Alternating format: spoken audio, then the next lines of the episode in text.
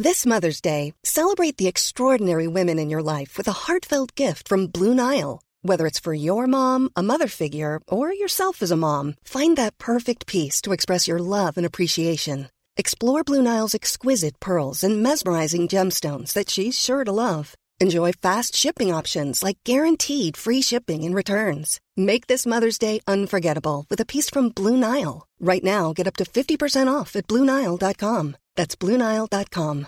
Quality sleep is essential. That's why the Sleep Number Smart Bed is designed for your ever evolving sleep needs. Need a bed that's firmer or softer on either side? Helps you sleep at a comfortable temperature? Sleep Number Smart Beds let you individualize your comfort so you sleep better together. JD Power ranks Sleep Number number 1 in customer satisfaction with mattresses purchased in-store. And now save 40% on the Sleep Number limited edition Smart Bed for a limited time. For JD Power 2023 award information, visit jdpower.com/awards. Only at Sleep Number stores or sleepnumber.com. Mom deserves the best, and there's no better place to shop for Mother's Day than Whole Foods Market. They're your destination for unbeatable savings, from premium gifts to show-stopping flowers and irresistible desserts. Start by saving 33% with Prime on all body care and candles. Then get a 15-stem bunch of tulips for just $9.99 each with Prime. Round out Mom's menu with festive rosé, irresistible berry chantilly cake, and more special treats. Come celebrate Mother's Day at Whole Foods Market.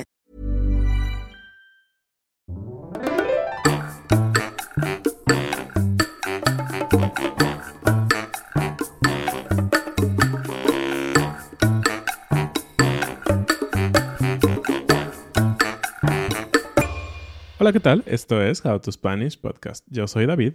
Y yo soy Ana. En este episodio vamos a hablar de palabras nuevas. How to Spanish podcast is designed to help Spanish students improve their listening and vocabulary skills, and it's made possible thanks to our Patreon community. By joining the community, you can access the vocabulary guide and interactive transcript, bonus episodes, and monthly activities to practice your Spanish. If you would like to join the experience, go to patreon.com slash howtospanishpodcast. Estamos ya en el episodio 188 del podcast.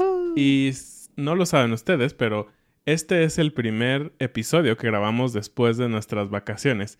Y no sé tú, pero se siente un poco chistoso, un poco extraño volver a sentarnos aquí en el estudio y grabar de nuevo, ¿no? Y bueno, por si no se enteraron, por ahí hicimos un video, un pequeño video sobre nuestras vacaciones, así que les recomendamos que vayan a YouTube y lo vean si nos están escuchando o si nos están viendo, pues que lo vean también para que vean un poquito eh, y aprendan sobre estos lugares de México. Pero bueno, ahora sí vamos empezando con esto. Yo quisiera preguntarte, preguntarles a ustedes, nuestra audiencia, qué significa o si conocen la palabra vacunódromo. Vacunódromo. Hmm. Suena como una mezcla obvia entre vacuna y dromo. No sé, me suena como aeródromo, como algún Hipódromo. hipódromo. Sí, estos Exacto. lugares donde pues ves los caballos. Ajá. Es un sufijo, ¿sufijo? Sí, un sufijo que se usa para denominar un lugar en donde pasa algo, ¿no? Como el hipódromo donde están las carreras de caballos. Ujú. Pues un vacunódromo es una de estas palabras nuevas que significa el lugar en donde aplican las vacunas. Mm. Creo que es una realidad en todos los países. Estamos en, esta, en este momento de vacunar contra el coronavirus. Y bueno, a la gente se le ocurrió empezar a decirles a estos lugares vacunódromo. Y bueno, ¿de dónde salió esta palabra? Más bien, esta palabra ganó eh, un concurso en una revista. Hay una revista que se llama Punto y Coma. Es una revista española que tiene que ver con traductores y cada año hacen un concurso en donde cualquier persona puede nominar una palabra nueva, pero hay reglas. Esta palabra no la tienes que inventar tú, sino que tiene que ser de uso común. Mucha gente debe de estarla usando, debe aparecer en redes sociales, etcétera. Y bueno, al final se hace una votación y gana. La palabra del año pasado fue esta, vacunódromo. Mm, interesante. Y es una palabra que, pues, se utilizó mucho en algunos países, ¿no? Y, y sabemos que fue diferente en muchos países, pero por ejemplo en México funcionó esto de los vacunódromos, ¿no? Que era un solo lugar en donde muchas personas de una misma ciudad iban a vacunarse y por lo tanto parecía que ibas a un concierto, ¿no? Ajá. Hacías filas y filas interminables para llegar a tu lugar donde iban a vacunarte. Aunque sabemos que en otros países llegabas a una farmacia, a un hospital, no te formabas, directo, ¡pum!, te vacunaban, listo. Pero creo que en muchos países funcionó como fue en México, entonces esta palabra que funcionó como para darle un sentido a lo que estaba sucediendo con las vacunas, ahora forma parte del el idioma. Y lo hemos hablado en otras ocasiones, ¿no, Ana? Como esta evolución constante del idioma que tiene que ver con la vida misma, ¿no? Claro.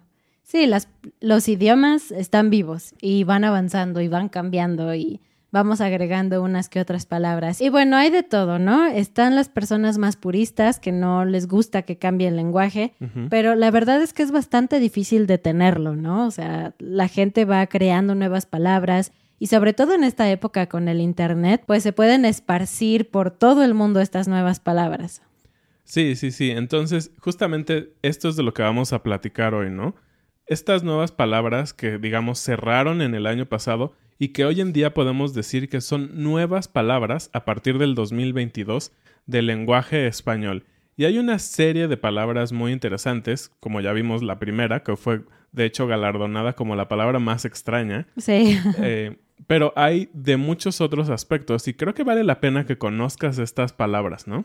Y bueno, yo te mencioné de esta revista Punto y Coma, pero también está la dichosa y famosa Real Academia Española, que es esta institución que se encarga de decir qué es español correcto y qué no. Y aquí viene un tema bien, bien controversial. Por años y años, la RAE, como la conocemos, ha desestimado muchas palabras que se usan en diferentes países que no son España, ¿no? Entonces, a veces todo un país, todo México dice esta palabra, pero para la RAE no existe. Y bueno, uno de los cambios que hubo este año, no solo este año, pero particularmente eh, al inicio de este, es que se empezaron a aceptar palabras así de otros países. Por ejemplo, una palabra con la que todos estamos muy familiarizados es mascarilla, la cosa que usas para cubrir tu nariz y boca por la pandemia.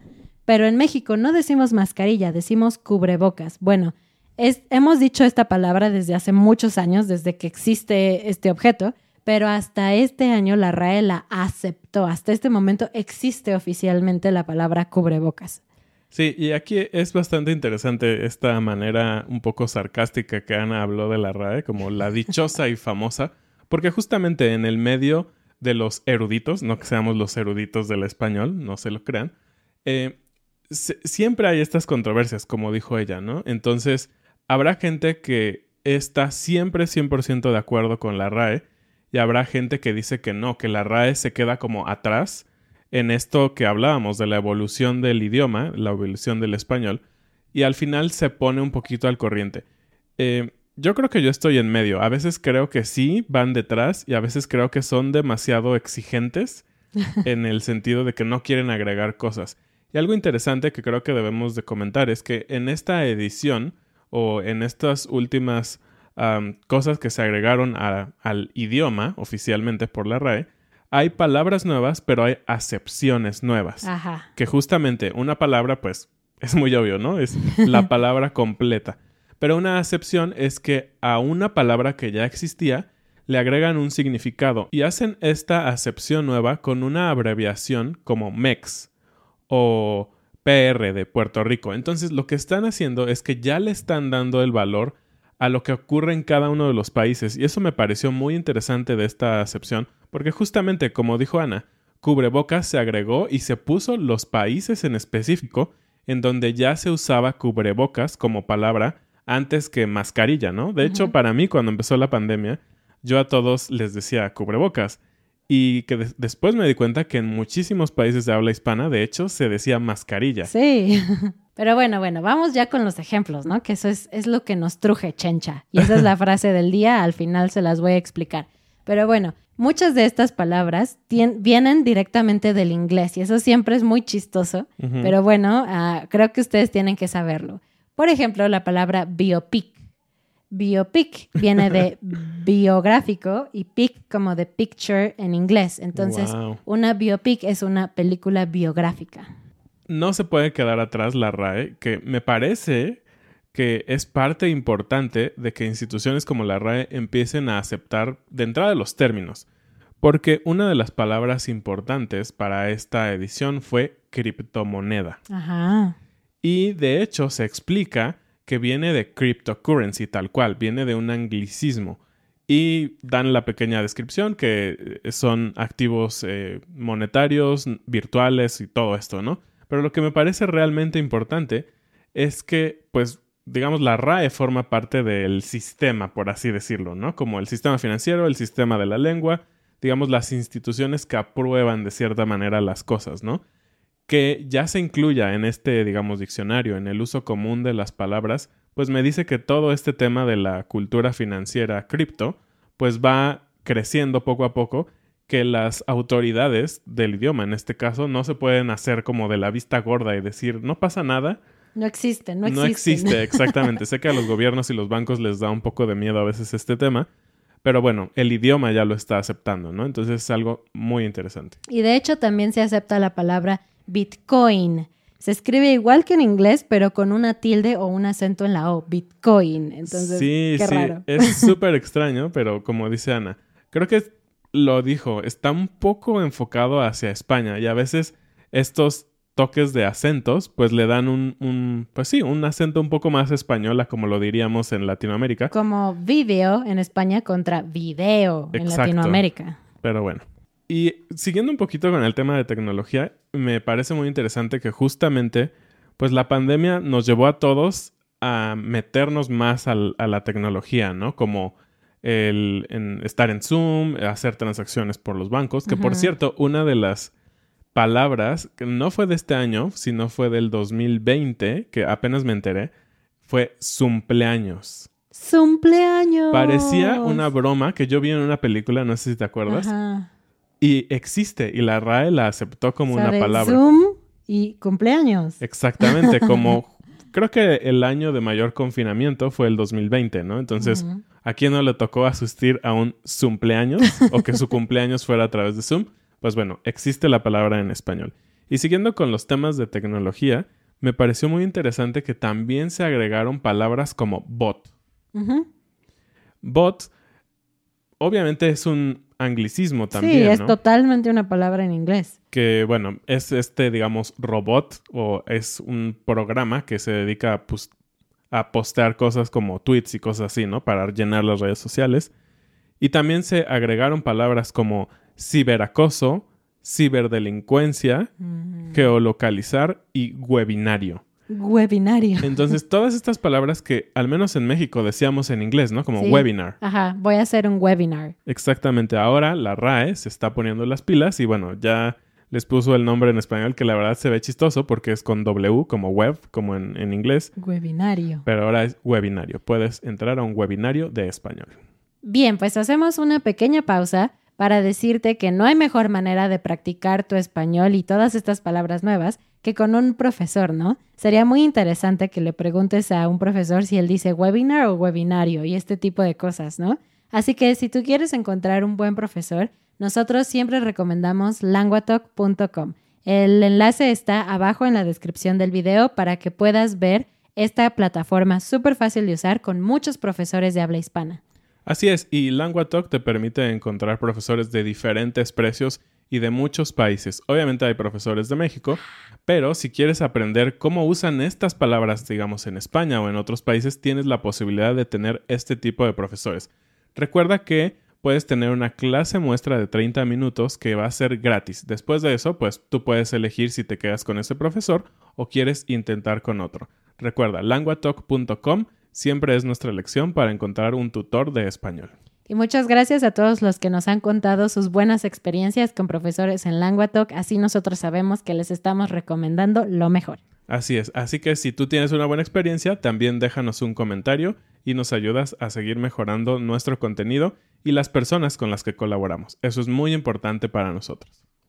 Por última vez, recuerda que abajo en la descripción del video o en las notas del episodio puedes encontrar este enlace. Vamos con las siguientes palabras. Otra palabra bien interesante es bizarro. En el pasado, bizarro era un falso amigo, un falso cognado, porque no es como bizarre, ni siquiera sé cómo se pronuncia en inglés. Bizarro significaba valiente, nada que ver. Sin embargo, justamente por la cercanía del inglés en todos los países. Todo mundo conoce un par de palabras en inglés. Ahora ya se aceptó que bizarro significa raro o extraño. Entonces todo lo que me enseñaron en la universidad a la basura. Algo muy interesante que de nuevo dejó la pandemia fue términos muy concretos y esto es algo muy interesante y diferente porque agregaron el término nueva normalidad como un concepto en la RAE, como una... ni siquiera es palabra completa porque son dos palabras separadas, pero se agregó tal cual, nueva normalidad. Y esto hacía referencia pues a que ahora hay muchas otras cosas que hacemos que antes no hacíamos, ¿no? Como el dichoso lavado de manos o desinfectar con alcohol o gel tus manos. ¿No te lavabas las manos antes de la pandemia? Claro que sí, pero no en el estricto sentido que ahora lo promueve, ¿no? Y obviamente el uso de cubrebocas o mascarillas para otros países hispanohablantes. Entonces se decidió juntar todas esas cosas en el concepto nueva normalidad. Creo que es bastante interesante. Y aquí lo que decíamos hace un rato, me parece que realmente esta vez, en este año, realmente la RAE, no sé si tuvo más tiempo, pero se pusieron las pilas a no quedarse detrás de la sociedad, ¿no? Incluso la palabra pandemial. Esto empezó como un chiste cuando comenzó la pandemia, eh, porque tenemos esta, los nombres de las generaciones, ¿no? Millennial, por ejemplo, y pandemial eran los niños o bebés que nacían o crecían durante esta época de confinamiento. Así que no sé, déjame en los comentarios si tú tienes un pandemial en tu casa. En mi caso, por ejemplo, mi perra cajeta es pandemial porque la adoptamos durante la pandemia como mucha gente adoptó muchísimos animales. Algo que me encantó fue una nueva acepción que se agregó y que se aceptó para la palabra ADN. ADN ácido desoxirribonucleico. Wow, te lo sabes muy bien, lo aprendiste muy bien en la prepa. Pues parece que es una palabra tan directa, ¿no? Como, pues es algo de ciencia, no debería de tener distintas acepciones. Pero como nosotros en el idioma español, y creo que en general todos los latinos, tenemos siempre esta idea de romantizar las cosas y volverlo muy poético. Claro. Muchas veces ocupábamos el término ADN como que algo formaba parte de tu esencia, ¿no? Como... Como la música está en tu ADN. Claro que no, o sea, la música no puede estar en la cosa científica que es el ADN, ¿no? Exactamente, pero la RAE lo entendió y se dio cuenta que todo el mundo, de hecho, muy seguramente la mayor parte de las personas usaban en una frase ADN en este término que en el término científico, porque pues la mayoría de nosotros no somos científicos, que agregó la acepción como esencia algo natural de alguien o algo. Entonces ahora, oficialmente, el ADN puede formar parte de tu lenguaje como algo más poético, como algo más romántico. Así que no puedo esperar al momento en que tú me digas que el español está en tu ADN. Ah, buenísimo. Otra acepción que, se aceptó en la RAE es la de la palabra ñañara. ñañara se usa especialmente, dice aquí, en México, obvio, pero también en Nicaragua y Guatemala, como una sensación como de miedo o de repugnancia, de asco, como de, uy, eso es una ñañara. Y bueno, si tú usas redes sociales, estás familiarizado seguramente con esto que voy a decir. Link en bio, ¿no? Que de tres palabras, link en bio, dos palabras estaban en, inglés. En un inglés muy latino, ¿no? Porque link bio. Link en bio. Ajá, que es como la forma cortita de decir que el enlace de alguna página, algún video, está en la parte de la red social en donde los usuarios comparten un poco sobre sí mismos, es decir, la biografía. Pero decir, el enlace se encuentra en la biografía de mi página, suena mucho más largo que link en bio. Entonces, muchos de estos cambios tienen que ver con la economía del lenguaje, ¿no? Simplemente es más fácil y, en lo particular, el español sí es más poético, puedes expresar cosas muy bonitas, pero siendo honestos, el inglés es un idioma bien conciso, bien corto. Si quieres decir algo en pocas palabras, me parece que el inglés es mejor que el español. Entonces, ahora bio forma parte del idioma, pero algo muy interesante, se le agregó también un acento en la I. Bio. Bio. Entonces, es simplemente creo que lo hacen como para diferenciar un poquito de que ya no estás hablando en inglés, en teoría, y tiene un acento que lo tiene el español. Y bueno, esta otra palabra no está aceptada por la RAE, sin embargo, apareció en esta otra revista, punto y coma, fue una de las palabras nominadas, junto con pandemial, de hecho, y es esta palabra basuraleza. ¿Qué crees que es basuraleza? Basuraleza, ok. Con Z al final. Basuraleza, ok. Es, es lo padre del español. Creo que en el- si en algún momento acabas entendiendo por completo los prefijos y sufijos, te puedes dar una idea, ¿no? Entonces, ok. Basuraleza, me suena a basura, obvio.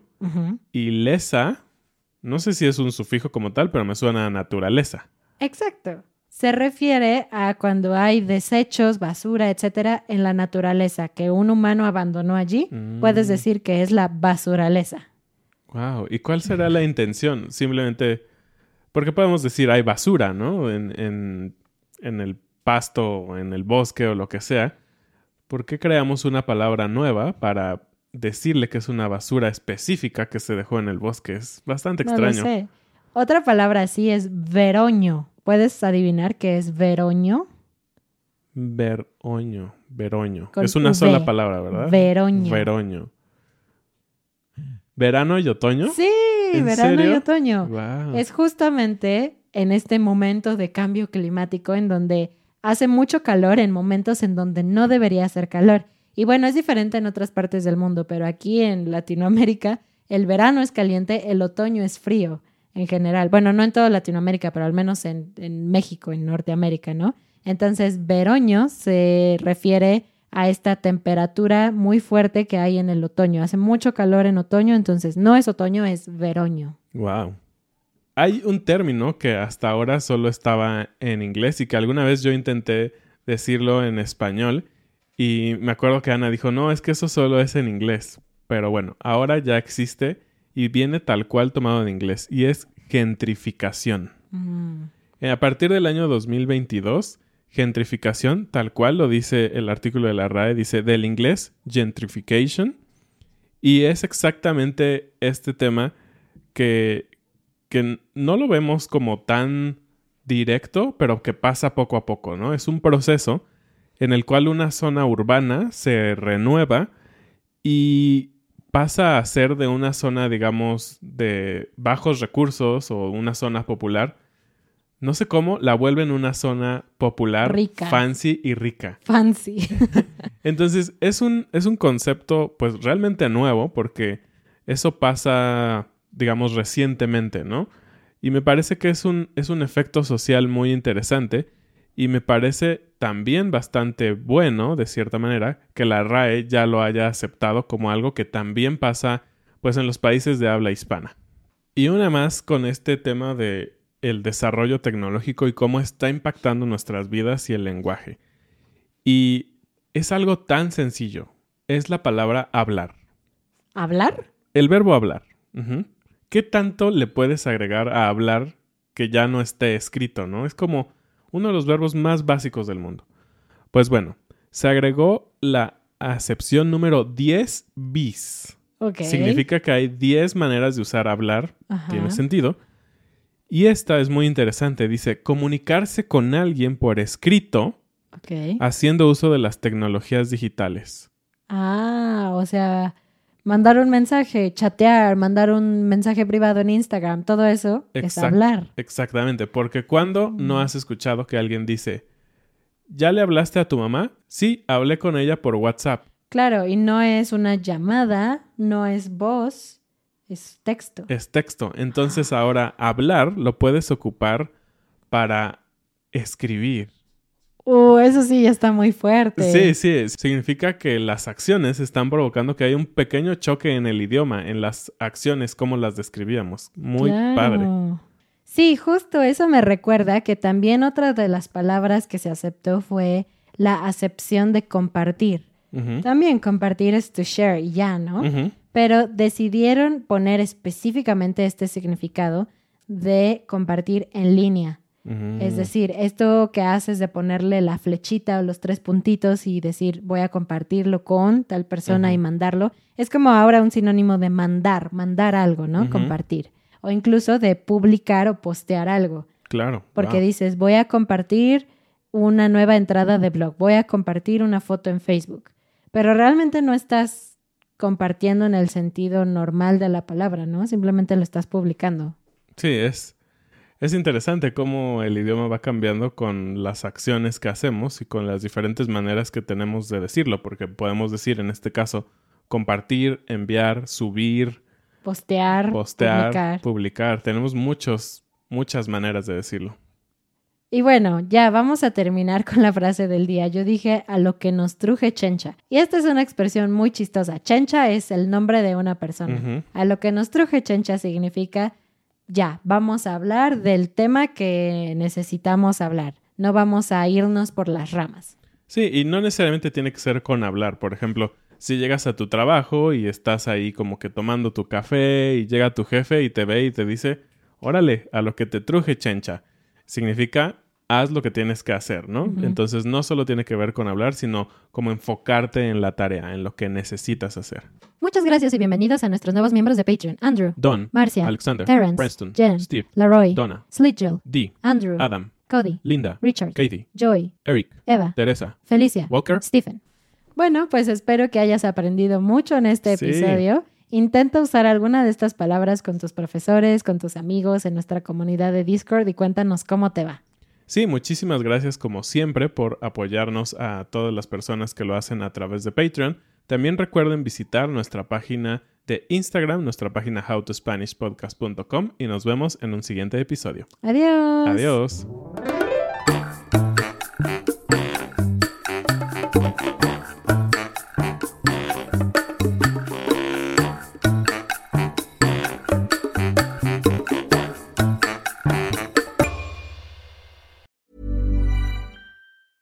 A lot can happen in the next three years. Like a chatbot may be your new best friend. But what won't change? Needing health insurance. United Healthcare Tri Term Medical Plans are available for these changing times. Underwritten by Golden Rule Insurance Company, they offer budget friendly, flexible coverage for people who are in between jobs or missed open enrollment. The plans last nearly three years in some states, with access to a nationwide network of doctors and hospitals. So, for whatever tomorrow brings, United Healthcare Tri Term Medical Plans may be for you. Learn more at uh1.com. Mom deserves the best, and there's no better place to shop for Mother's Day than Whole Foods Market. They're your destination for unbeatable savings, from premium gifts to show-stopping flowers and irresistible desserts. Start by saving 33% with Prime on all body care and candles. Then get a 15-stem bunch of tulips for just $9.99 each with Prime. Round out Mom's menu with festive rosé, irresistible berry chantilly cake, and more special treats. Come celebrate Mother's Day at Whole Foods Market.